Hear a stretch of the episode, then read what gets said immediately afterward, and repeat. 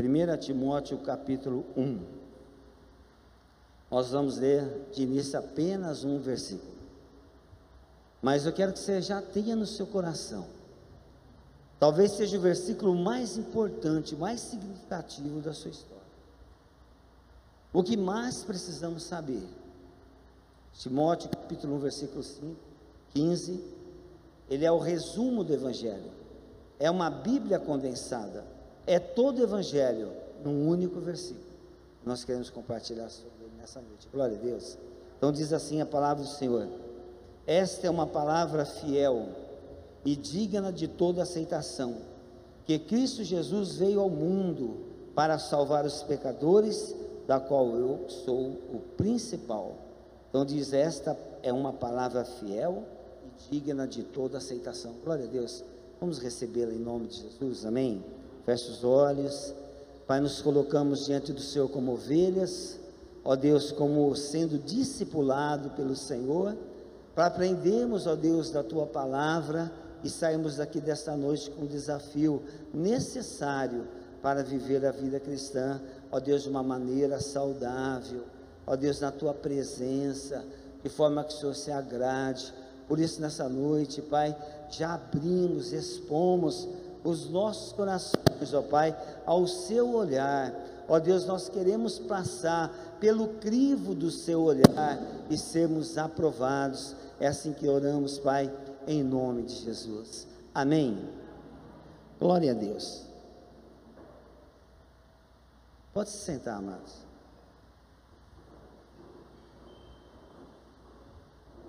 Sabe, querido, todos nós somos pecadores. Todos nós que aqui estamos, todos nós merecemos o inferno. Todos nós. Não há um sequer que possa dizer que é justificado diante do Senhor e que merece a salvação ou merece estar diante do Senhor. Somos pecadores, esse é um grande ensino. Somos pecadores.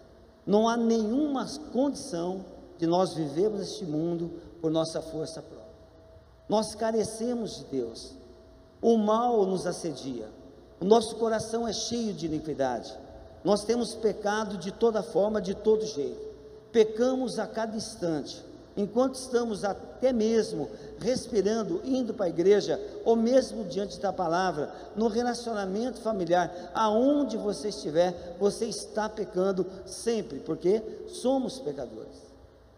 Me lembro um dia que eu cheguei na igreja de Santo André, eu tinha levado um visitante antes naquela noite, o pastor Edson abriu o culto mais ou menos a palavra dizendo isso, que nós somos pecadores miseravelmente condenados e nós não temos na nossa natureza humana nenhuma chance de chegarmos no céu, a menos que o Senhor use da sua graça e da sua misericórdia.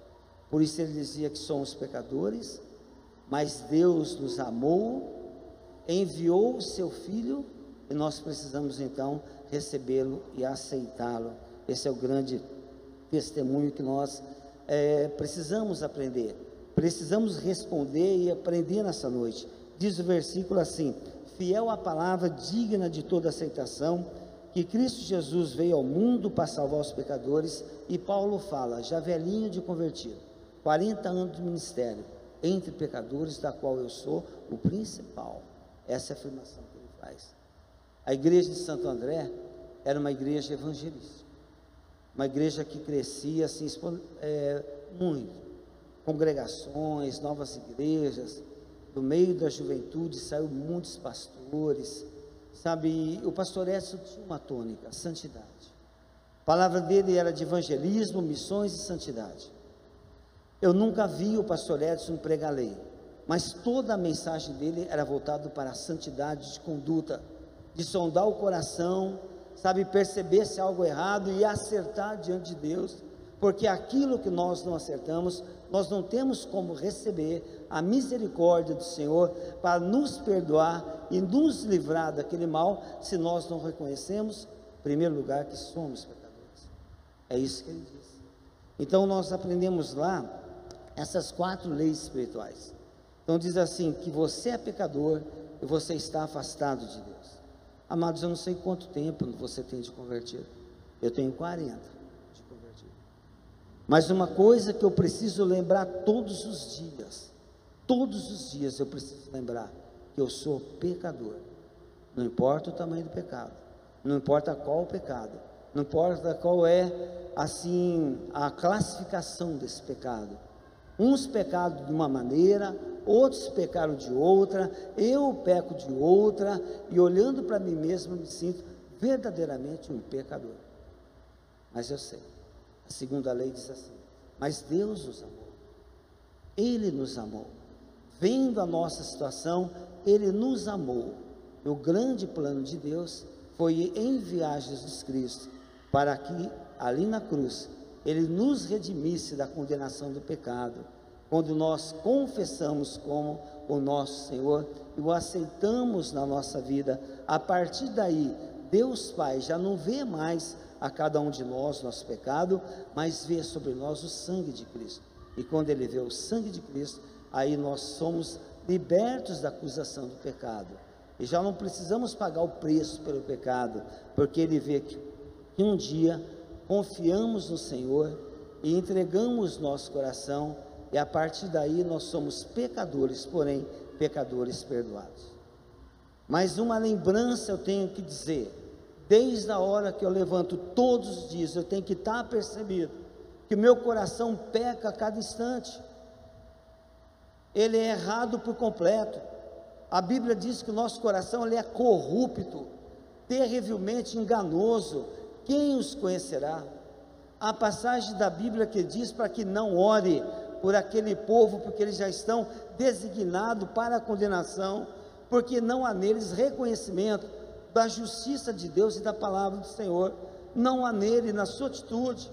E o próprio Senhor diz: desiste deles, não pregue a eles, estão obstinados, o pecado permanece, a miséria está ali, há uma condenação mas Deus não pode fazer nada, simplesmente porque não há um coração de reconhecimento do pecado, humildemente chegando diante do Senhor, pedindo perdão por aquele pecado e recebe, então a graça abençoadora da, do nosso livramento, do nosso perdão.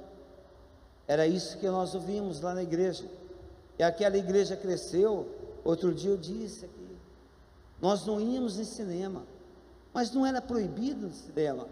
Mas só que a palavra era tão forte em relação à nossa postura que tudo o que podia ser errado, o contrário, a vontade do Senhor a gente não participava voluntariamente. Não era algo exposto, pregado como lei. Era uma conduta, uma via de regra.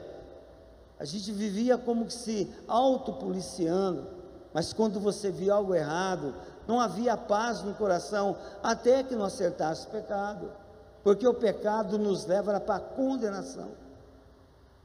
Eu sei, nós aceitamos Jesus um dia pela fé, recebemos a Sua graça, percebemos a Sua presença, sentimos que nós somos renovados, algo novo nasceu em nós, e de fato o Espírito Santo veio habitar em nós. Isso é, sabe, uma obra da graça do Senhor mediante a fé. Mas passado aquele dia, no instante seguinte, para permanecer em santidade, caminhar de glória em glória e ser achado santo diante do Senhor, é necessário que trate com o pecado do dia a dia, que carregamos na nossa mente, no nosso coração. Ele precisa ser tratado, reconhecido. Em palavras que dissemos, seja o que for, cada um tem a sua realidade, mas ele não pode permanecer oculto, porque nisso fica proibido, quase que impossível de receber a graça do Senhor, a graça abençoadora do Senhor, para que nos leve a ter vida cristã. Fica quase que proibido. Por isso, pode ser por isso que a gente vai, sabe, se esvaindo, você já não vai percebendo a mão de Deus, a graça de Deus, o poder de Deus, a presença de Deus. Pode ser mesmo que alguma coisa o Senhor não pode fazer, porque há reconhecidamente um pecado que te inibe de estar na frente do Senhor, ou diante dele, ou do Senhor tocar. Pode ser que haja, mas se nós não entendemos em primeiro lugar, que nós somos pecadores, nós não podemos receber a graça abençoadora do Senhor para nos conduzir diante dele na sua presença. Isso é muito importante. Isso dá para nós uma direção. Por exemplo, um dia, na frente da igreja ali em Santo André, chegou um moço no final do culto, já um homem, talvez 35, 40 anos, e ele chegou ali na frente da igreja muito apavorado. Ele estava assim, sabe, como que inquieto. E ele estava querendo, sabe, conversar com alguém. Ele estava numa aflição. Se percebia aflição nele. Sabe, era algo assim que a gente queria fazer algo, mas aquela disposição dele de inquietação era algo terrível dentro dele. Mas o jovem estava preparado, sabe, para falar de Jesus. E o que, que é que nós teríamos que falar? Que ele era um pecador, mas que Deus o amava. E se ele reconhecesse que Jesus Cristo era o seu Senhor e o aceitasse, ele teria o seu pecado perdoado a sua vida transformada. Mas no meio daquela, é, daquele evangelismo, daquele cuidado, apavorado, ele saiu, ele saiu e foi embora. No outro dia de manhã, é notícia no jornal que uma pessoa se suicidou. E foi esse homem, isso foi no domingo, que no sábado havia matado duas pessoas, a mulher dele e matado o amante dela ali num bar perto da igreja. Ele cometeu crime no sábado, no domingo estava na igreja, na noite do domingo ele tirou a sua própria vida. Por quê? Porque certamente, quando nós falamos que é pecador e que ele precisa de Deus, há como que algo embotado na mente que não compreende isso. E a igreja tem assim um costume muito grande de achar que está tudo bem, mesmo que não está bem. Pastor Edson disse o seguinte: você está bem. Se alguém disser que está bem, não está tudo mal. Porque o desafio para a santidade é contínuo, todos os dias, chegar em humildade diante dele, pedir perdão e receber a graça, a bênção do perdão do Senhor e sentir aquela alegria de que você agora está livre daquela acusação. Então era isso que aconteceu com esse moço naquele dia. E nesse versículo temos aqui cinco verdades, bem rapidinho. Cinco verdades. A primeira verdade que diz o versículo, em primeiro lugar, que Jesus veio ao mundo para salvar pecadores.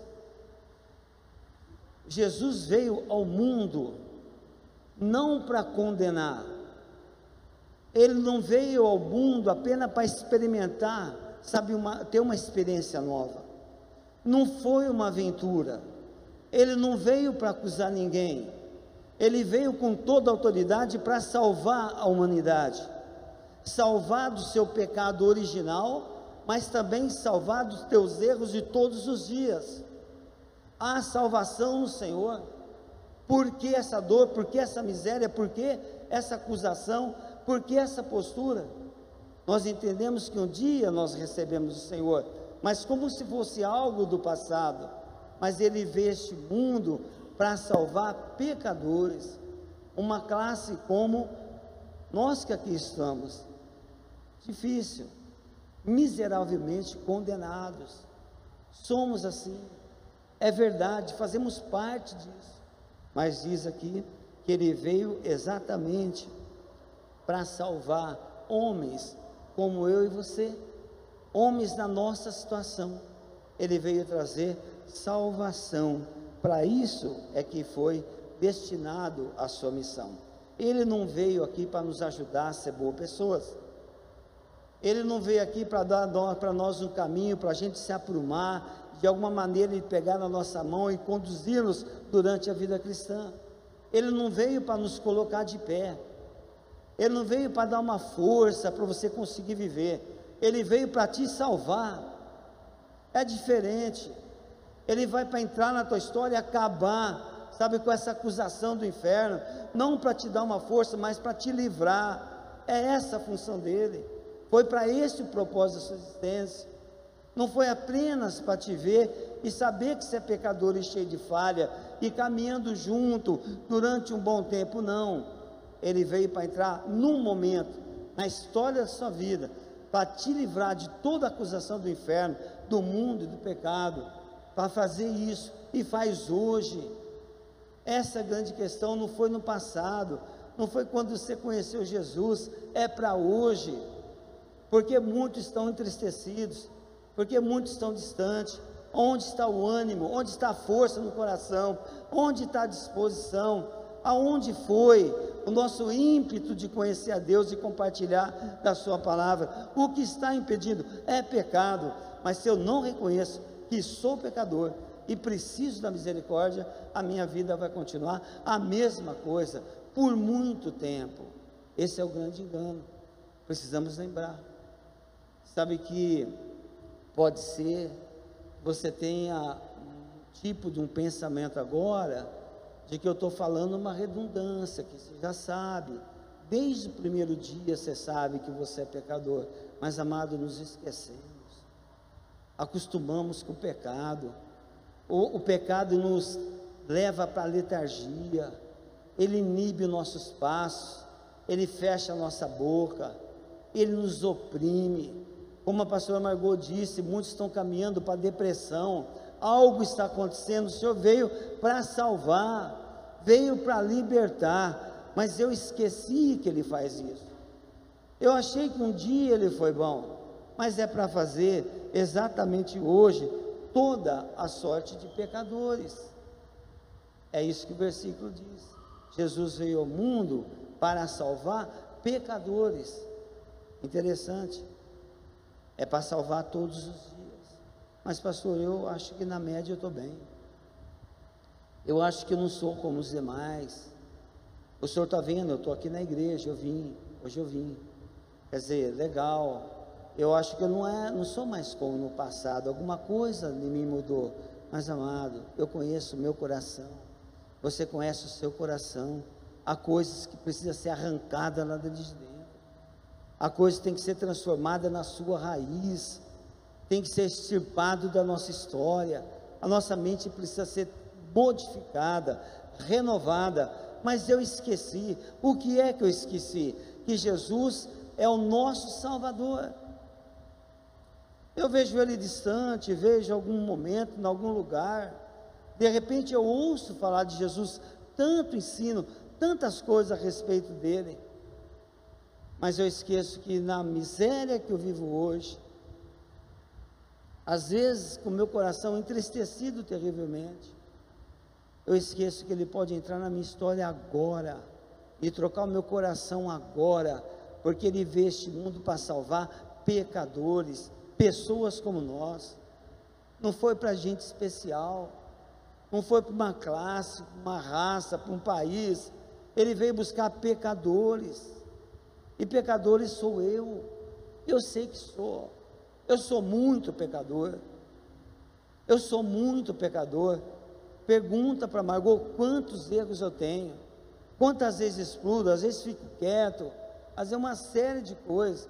Mas se eu não reconheço e vou com meu coração quebrantado, buscando a misericórdia do Senhor, eu não recebo a bênção dessa libertação sabe, da remoção dessa, dessa atitude minha, da minha postura. Por quê? Porque ele veio para pecadores. E se eu não vejo que sou pecador, não tem como o Senhor usar de misericórdia. Ele usou de misericórdia quando te trouxe, mas ele usa de misericórdia para trocar o seu coração, para você ser outro, para ter vida de fato, para avançar. Por isso esse versículo é muito importante. Quando eu reconheço que ele está exatamente aqui hoje para remover essa podridão que brota no nosso coração. Desculpa se eu estou sendo grosseiro, mas eu quero ser. Queria pintar com cor muito viva essa realidade. Somos pecadores, sabe? nós podemos ser mudados e transformados se reconhecemos onde erramos e confiamos que Jesus é o nosso Salvador, não só da condenação eterna, mas nos salva dessa injustiça que brota dentro de nós, desse pensamento ruim que brota dentro de nós. sabe, dessa acusação terrível, da nossa letargia. Meu Deus, é como se a gente estivesse sendo enredado cada dia. É como se de repente você quer reagir, não consegue mais, não consegue reagir mais, porque o pecado vai escravizando, vai escravizando, até que a gente não tenha força mais nenhuma. E de repente, fazer algo para o Senhor é tão difícil, é tão duro, é quase que impossível. Aonde está essa barreira? Qual é a raiz? Pecado não confessado. Mas qual o pecado? Intenção do coração. Não é pecadão, sabe? É intenção, motivação, coisas que foi sendo destruída ao seu tempo. Isso é pecado. Precisa ser tirado, tem que ser extirpado. Mas como e quem? Jesus veio a este mundo para salvar pecadores, gente como nós. Talvez não seja para você, mas com certeza é para mim, totalmente para mim. Sabe, eu sei que é para mim. Preciso dessa salvação, preciso trocar o meu interior, preciso mudar meu pensamento, para tanta coisa. Mas até quando eu vou esperar? Até quando cair no meu coração de fato que Jesus pode me salvar. Que Ele veio com esse propósito esse mundo, salvar pecadores. Glória a Deus. Só um glória a Deus. Está muito duro. Segundo lugar, amados, que a gente pode pensar também, mas continuando, sabe? É, se nós não tivéssemos pecado, sabe, não haveria necessidade nenhuma de Jesus ver esse mundo. Não haveria. Se ele veio para essa função e reconhece que nós não temos, para que crer nele? Para que aprender dele? Se ele veio exatamente para isso, exatamente para essa função que pessoas que precisam de um Salvador. Eu preciso de um Salvador. Conversei esses dias com um amigo meu que eu gosto demais, admiro demais, tenho maior admiração por ele. Já é um senhor inteligente, estudioso, muito boa. Sabe, mas assim como eu também no passado, antes dos 25 anos, fazia o que fazia, eu não tinha nenhuma convicção de pecado. Para mim estava tudo certo, nenhuma acusação até que um dia o Senhor usou de misericórdia e pela sua livre vontade, a soberania dele, escolheu salvar e de repente colocou no meu coração o temor do Senhor e no meio daquela daquela experiência toda, meu coração foi cada dia mais vendo o meu pecado diante do Deus tão grande e tão santo. Aí a necessidade era de arrependimento. Sabe, de dobrar o joelho, pedir misericórdia, sabe, diante de uma santidade como o Senhor, tinha que ser mudado, buscava misericórdia. É assim, irmãos, é assim para nós também, hoje, sabe? Jesus, ele viveu com pecadores, ele andou com pecadores, ele amou pecadores, ele comeu com pecadores, e com um pecador ele foi crucificado, e com um pecador perdoado ele adentrou os céus. Jesus veio para viver conosco, para andar ao nosso lado, ele não está distante. Talvez você tenha assim um sentimento de que você, sabe, é, é muito pequeno, e de repente você não merece, sabe assim, experimentar algo de Deus, não merecemos. Só que tem uma questão ele veio exatamente para fazer isso. E é para nós, gente como nós. Glória a Deus. Apocalipse.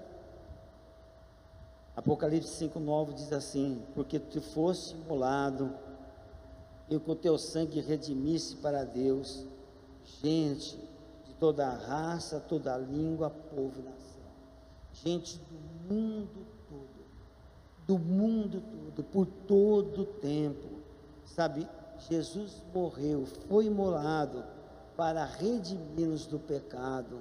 É isso que ele veio fazer. De maneira que troca o seu coração. Confie nele. Confie nele. Ele veio para isso. Jesus conviveu com o Pai no meio da glória. Era um ambiente maravilhoso, ele estava lá. Mas a maior glória de Jesus é que ele morreu por pecadores. A glória dele é essa. Ele veio cumprir esse propósito e cumpriu. Por isso ele é adorado, por isso seu nome é glorificado, louvado nos céus, porque ele salvou a humanidade. Por que, que isso não seria para mim e para você? É para nós. Mas, pastor, para mim sim. Se você é pecador, é para você. É para você que ele veio. E às vezes, especialmente, para você. Um Jesus todinho para você, com todo o sacrifício, foi por você. Simplesmente porque você reconhece que é pecador. Segundo lugar, a necessidade da nossa salvação, diz o versículo: Jesus Cristo veio ao mundo para salvar pecadores. Reconhecemos que somos pecadores, mas reconhecemos que nós precisamos de salvação. Amado, não tem jeito. Não tem jeito para nós. Não tem jeito. Você não consegue ficar bom. Você não consegue melhorar. Não está nada em você, sabe, que vai agradar o coração do Pai. Nenhum senso de justiça própria. Nada que você possa fazer. Ninguém pega Deus de surpresa. O que precisamos é de salvação. E Jesus veio a este mundo para pecadores para salvar, não para condenar, não para acusar, veio para salvar. Imagina se Jesus olhasse para nós, né, lá do céu, e de repente ele viesse visitar-nos aqui com toda a sua glória, com aquela presença maravilhosa da sua glória, na qual diante dele nenhum pecado fica, ninguém resiste estar diante dele, mas ele vem, mas não destrói ninguém Ninguém cai perdido. Ninguém morre por conta do pecado. Jesus morreu. E você é aceito. Porque ele veio para salvar. Precisamos de salvação. Essa é a segunda visão, é, missão que ele veio. João 3,17 diz assim: Deus não enviou o seu filho ao mundo para que julgasse o mundo, mas para que o mundo fosse salvo por ele. Olha que função. Irmãos, nós que não temos nada, mas de repente alguma coisa que a gente conquista, a gente acha que é bom. Sabe, a gente acha que, nossa, tá, tá demais. Ele é o rei de toda a glória. O Senhor da criação. Ele viveu com Deus, na presença de Deus, Pai. Ele criou todas as coisas. Mas ele tinha uma missão muito grande, intensa, maravilhosa, plano de Deus, salvar o homem, mais do que criar estrela, é mais do que ter poder e autoridade sobre matéria, é muito mais. Isso é Deus, Ele faz. Mas o coração do homem, que o reconhece como Senhor, ele se apresenta como Salvador. Salvação. Amados, precisamos de salvação. Eu disse que esse versículo é muito simples, mas é um versículo que tem que ficar na nossa mente por toda a nossa história. Em 40 anos de ministério, já ouvi muita coisa, os irmãos ouvem, durante a semana mensagens, os irmãos estão conosco, tudo que é pregado é valioso.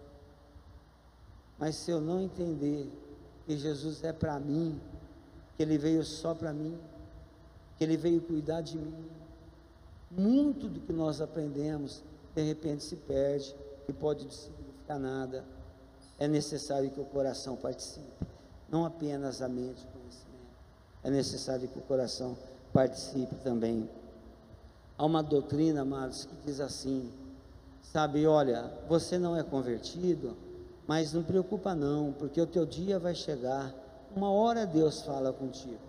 Sabe, uma hora Deus move o seu coração seja agora, seja daqui a um tempo, ou quem sabe você ficar lá no leito da morte, a enfermeira, o seu companheiro de quarto, vai falar de Jesus para você, e seja aquele dia da sua conversão, não hoje, o dia vai acontecer, um dia, e ficar esperando um dia que a água se mova.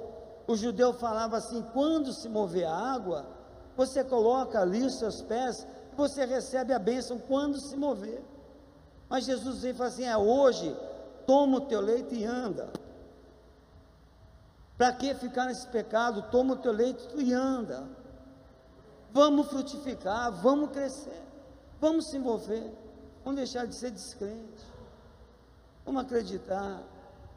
Está falando agora há pouco, eu acho que esse ano vai ser maravilhoso. Por Deus, como eu estou falando. Assim eu.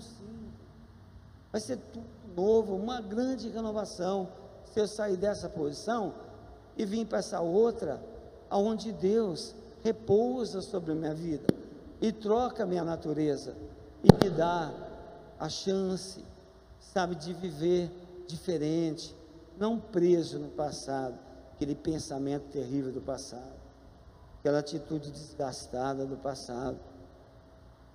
Se você não tem força, para toma o seu leito e anda hoje, é força que você precisa para mudar toda a história, a sua, a de outro que está ao teu derredor. Se simplesmente cremos que Ele veio para salvar a cada um de nós. 3,18 fala, e é salvo no mesmo instante, porque diz o versículo, o que nele crê não será condenado. Não será condenado. Amado, eu quero dizer também, assim como uma doutrina que diz espera que um dia Deus vai fazer, há uma outra terrível que diz assim: você tem que ser bonzinho, se permanecer bonzinho, porque se for bonzinho quando Jesus voltar, você vai. Se você não for, você não vai. Também está errado. Nós não estamos mais condenados. Não há condenação para aquele que crê. Eu não quero um Jesus pela metade. Um Jesus que acorda de pé esquerdo. Um Jesus que é mal-humorado. Ele veio para salvar de uma vez por todas. Então sai dessa posição. Toma outra posição. Igreja de Cristo é diferente de muitas coisas que estamos vivendo. Igreja é igreja. Às vezes nós somos nós, mas nós precisamos ser igreja. Cada um de nós. Igreja. Igreja avança. Igreja não anda de lado. Não tem retrocesso.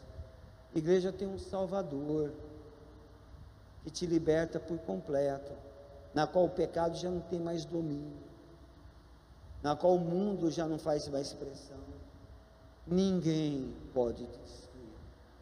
Ele veio salvar pecadores. É isso que ele veio fazer. Nos salvar. E essa salvação a todos sempre. Ele disse, no 6, aquele que começou a boa obra em vós, há de completá-la até o dia de Cristo. Amém? Então o Evangelho, esse segundo parágrafo é assim, crê no Senhor Jesus e você será salvo. Crê uma palavrinha tão pequena, é um negocinho de nada. Crer, é um negocinho, uma coisinha. A Bíblia tem um milhão de palavras, mas tem uma bem pequenininha. Se você crê nessa pequenininha, no valor que Deus dá, a tua fé, que é uma semente, vai se transformar num lindo bosque, num grande bosque, porque é pela fé. Sem fé é impossível.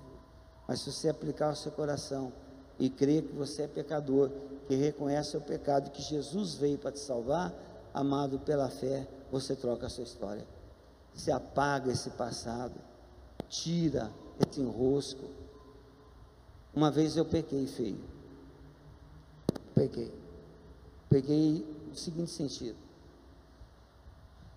Eu estava envolvido na igreja há 25 anos, fazendo tudo que estava ali ao meu a minha assim, ao meu alcance, envolvendo com tudo.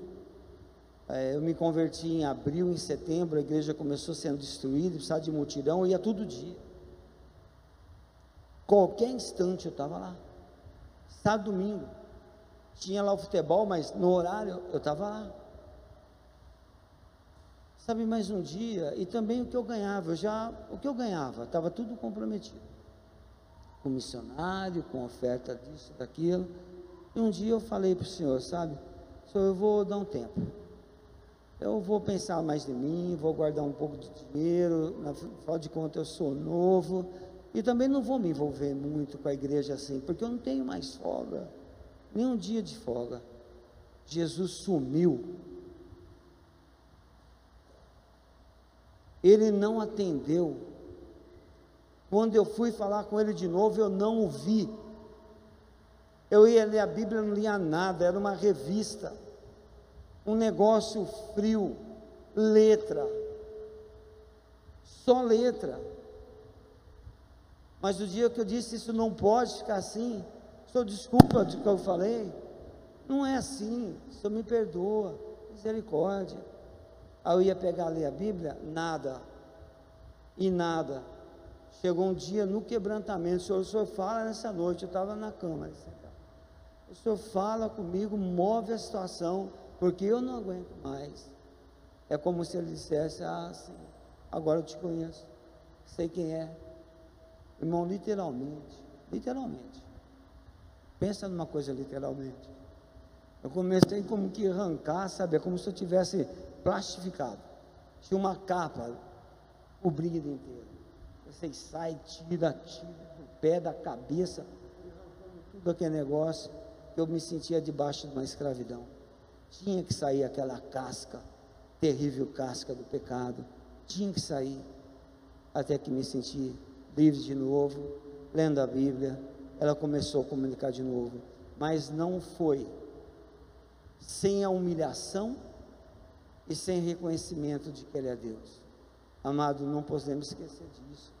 Nós não damos conta de nós mesmos. Você não vai vencer em coisa alguma se nós andarmos sozinhos segundo o nosso entendimento. A nossa mente é falha, a nossa mente não pensa certo.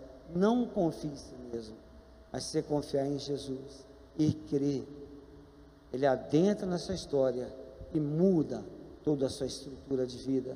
Você passa a ser uma nova criatura. Por, por toda a vida, não só no instante lá da sua conversão. Agora, a quem devemos nossa salvação? Aqui diz que fiel é a palavra de toda aceitação que Cristo Jesus veio ao mundo para salvar pecadores. Cristo significa enviado. Jesus, salvação. Cristo foi enviado, ungido. Quero te dizer que o Cristo que te visitou, ele é ungido por Deus. Não é um Jesus, um homem diferente, um homem bonzinho, um homem com outro costume, uma palavra, sabe assim, nova. Não, ele é ungido de Deus. Ele é ungido e foi enviado e você o recebe como alguém ungido que tinha autoridade autoridade para te transformar por completo. Ele era ungido para essa função. Ele veio nessa força. Ele não é um qualquer, como alguns pensam. Jesus, meu amiguinho, Jesus, meu coleguinha. Ele não é um coleguinha apenas. Ele não é o rapaz ali do açougue. Ele é ungido de Deus na força e no poder de Deus, para tocar a tua vida e gerar uma nova experiência com Deus, uma transformação completa, ungido nessa direção. Ele é ungido de Deus, enviado por Deus. Quando ele chegou na sinagoga, a primeira vez que ele entrou na sinagoga, já se apresentando como Jesus, Salvador, ele disse assim, Isaías 61 e 2: O Espírito do Senhor, Deus está sobre mim, porque o Senhor me ungiu. Ele fala, para anunciar boas novas aos pobres, enviou-me para restaurar quem está com o coração contrito apertado, proclamar a todos que estão cativos e colocar em liberdade, restaurar a vida de cegos, aqueles que não veem espiritualmente, e pôr em liberdade quem está oprimido, e também anunciar que esse é o tempo aceitável que você pode transformar sua história. Ele veio fazer isso. Era ele que estava ali. Ele tinha essa função. Então todo o plano de Deus se resume, sabe, a isso. E ele diz também que Jesus é o Salvador. Ele é o Salvador. Ele não é bonzinho, ele não é bacaninha, ele não é alguém inteligente, ele não é alguém novo que você nunca viu, ele não é excelente em muitas coisas que a cultura humana pode colocar, simplesmente ele é o Salvador. Se ele não serve para salvar, sinceramente, não vai servir para nada nós, para nós nem nada. Sabe nada, você pode conhecer história, você pode saber muita coisa sobre Jesus, mas conhecer o Salvador é uma experiência própria, sua, natural, para você viver. Ele é teu Salvador. Jesus pessoal, não impessoal. Diz ainda em versículo, sabe, em quinto lugar, ele fala assim: Paulo fala, né? Jesus Cristo veio ao mundo para salvar os pecadores, da qual eu sou o principal. Ele é salvador pessoal para mim.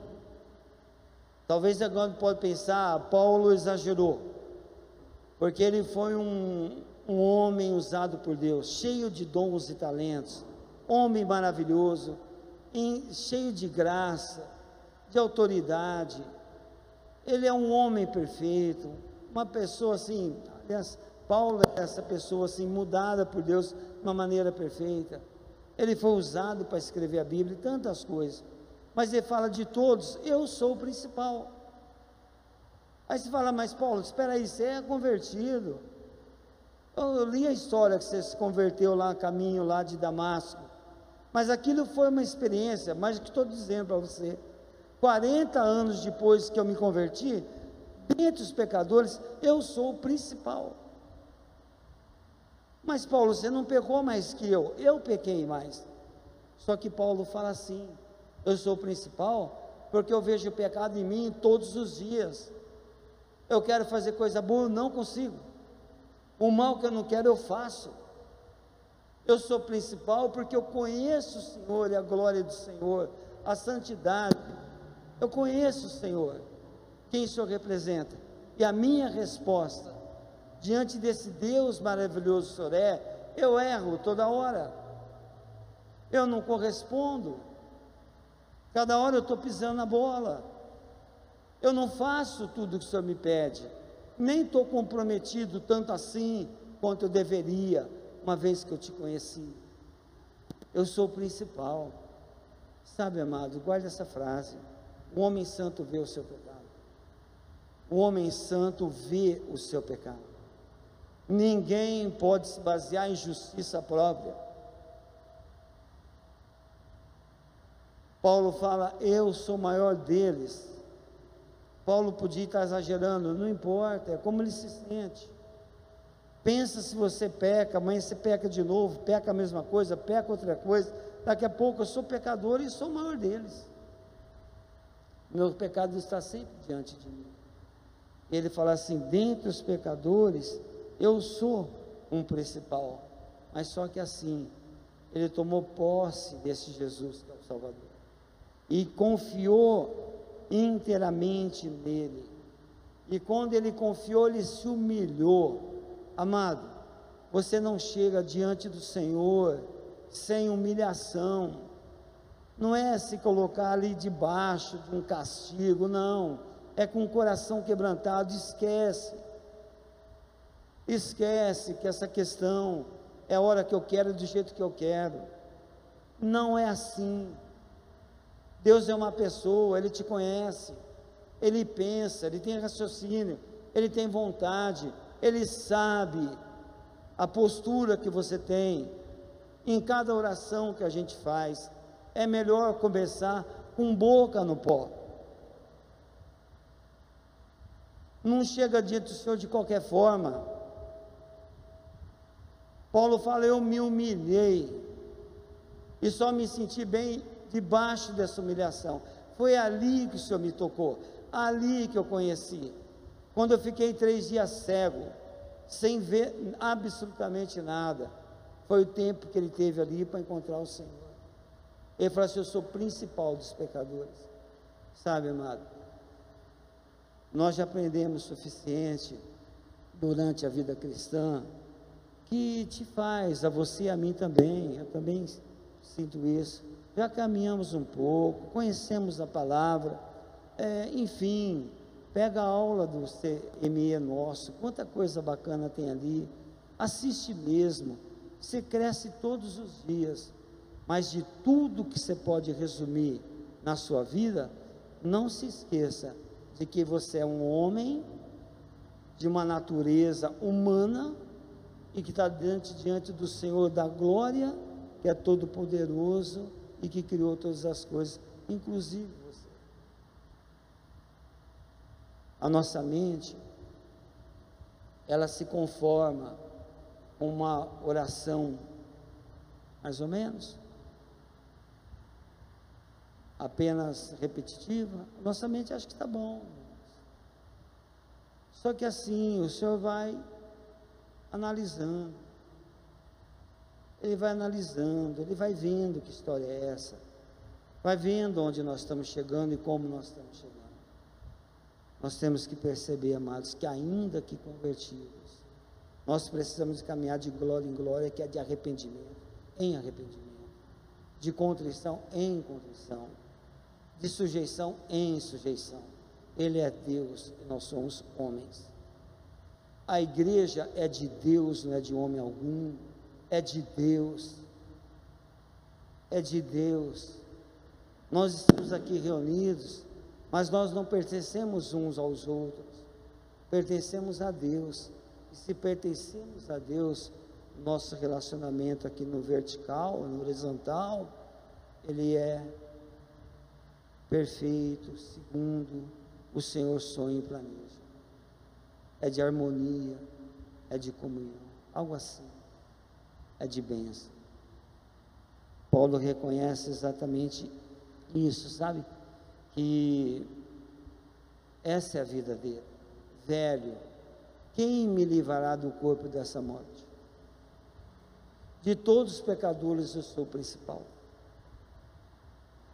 Ele vai vendo isso não é vida de miséria, sabe, irmão? Isso é vida de vitória. Porque eu, eu penso que graça, a graça salvadora do Senhor, ela veio sobre nós num dado instante. Mas toda vez que você aplica a fé em amor, em submissão a Deus, Ele responde com graça. A graça é que te toca, te move, te leva para frente. Graça é unção sobre a sua vida. Mas ela vem sobre pessoas humildes, que sabem se portar diante dele. Quem o reconhece. Aí ele te abençoa, por isso que a vida não é, sabe assim, para ser empurrada e nem se humilhar, é se sujeitar como um coitado, não é. É você estar ali ele te levanta com autoridade. Você percebe a sua presença, aí você caminha a vida cristã. Mas não tem salvação sem arrependimento. E não tem unção de Deus sem quebrantamento. E não há glória do Senhor sem passar pela morte. Você precisa morrer e ser sepultado para você ressuscitar juntamente com Cristo em novidades de vida. A vida cristã é mais do que eu imagino, é mais do que ouvir. De tudo que nós podemos ver, esse versículo é um resumo do Evangelho. É um resumo do Evangelho. Você é pecador, Deus te ama, Jesus Cristo veio ao seu encontro, você precisa aceitá-lo em humildade. E aí ele diz para concluir, né? Fala assim: fiel é essa palavra e digna de toda aceitação. Você imagina que o apóstolo Paulo ele está instruindo seu discípulo Timóteo contra alguns judeus que estão tá adentrando na congregação e falando da lei. Só que Paulo fala assim: eles falam da lei que é boa, mas fala de modo errado, não dê crédito para eles. Aí ele poderia dar um ensino muito grande para Timóteo, para combater aqueles que criam na lei. Mas todo ensino que ele deu é isso. É isso que nós lemos. Exatamente isso. Cristo Jesus veio ao mundo para salvar o pecador, da qual eu sou principal. Não precisamos mais nada, absolutamente nada, se a gente entender no coração. Aí não tem heresia, tem doutrina, tem nada no teu mundo, ninguém pode te destruir, se nós cremos conforme Paulo instruiu aqui Timóteo. Glória a Deus. Amém. Amém. Eu entendo que os irmãos na célula, compartilhando, vocês terão oportunidade, sabe, de exemplificar muita coisa, o que isso significa. Até mesmo contar a sua experiência, sabe? Mas eu queria te dizer, para você crer em Jesus imediatamente. Creia já. Mas eu creio, tá bom. Mas é a ação dele em resposta ao que você crê. É muito mais. É necessário ter coração quebrantado diante dele e deixar Deus ser Deus. A partir daí, amado, tudo se esclarece. Tudo fica muito melhor. Deixa Deus ser Deus na sua vida e trabalhe no seu coração. Amém.